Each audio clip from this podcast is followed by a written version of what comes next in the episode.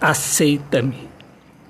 Meu amor é imensidão do céu, grandioso como o mar, tudo de lindo que a natureza nos revelar. Meu amor é carinho, é um cuidar, é perdão, é força para continuar, para seguir em união, enxugar as lágrimas do coração que sempre te aceitou e te chama para uma vida de deleite. Basta que você em sua vida novamente me aceite. Autor, poeta Alexandre Soares de Lima.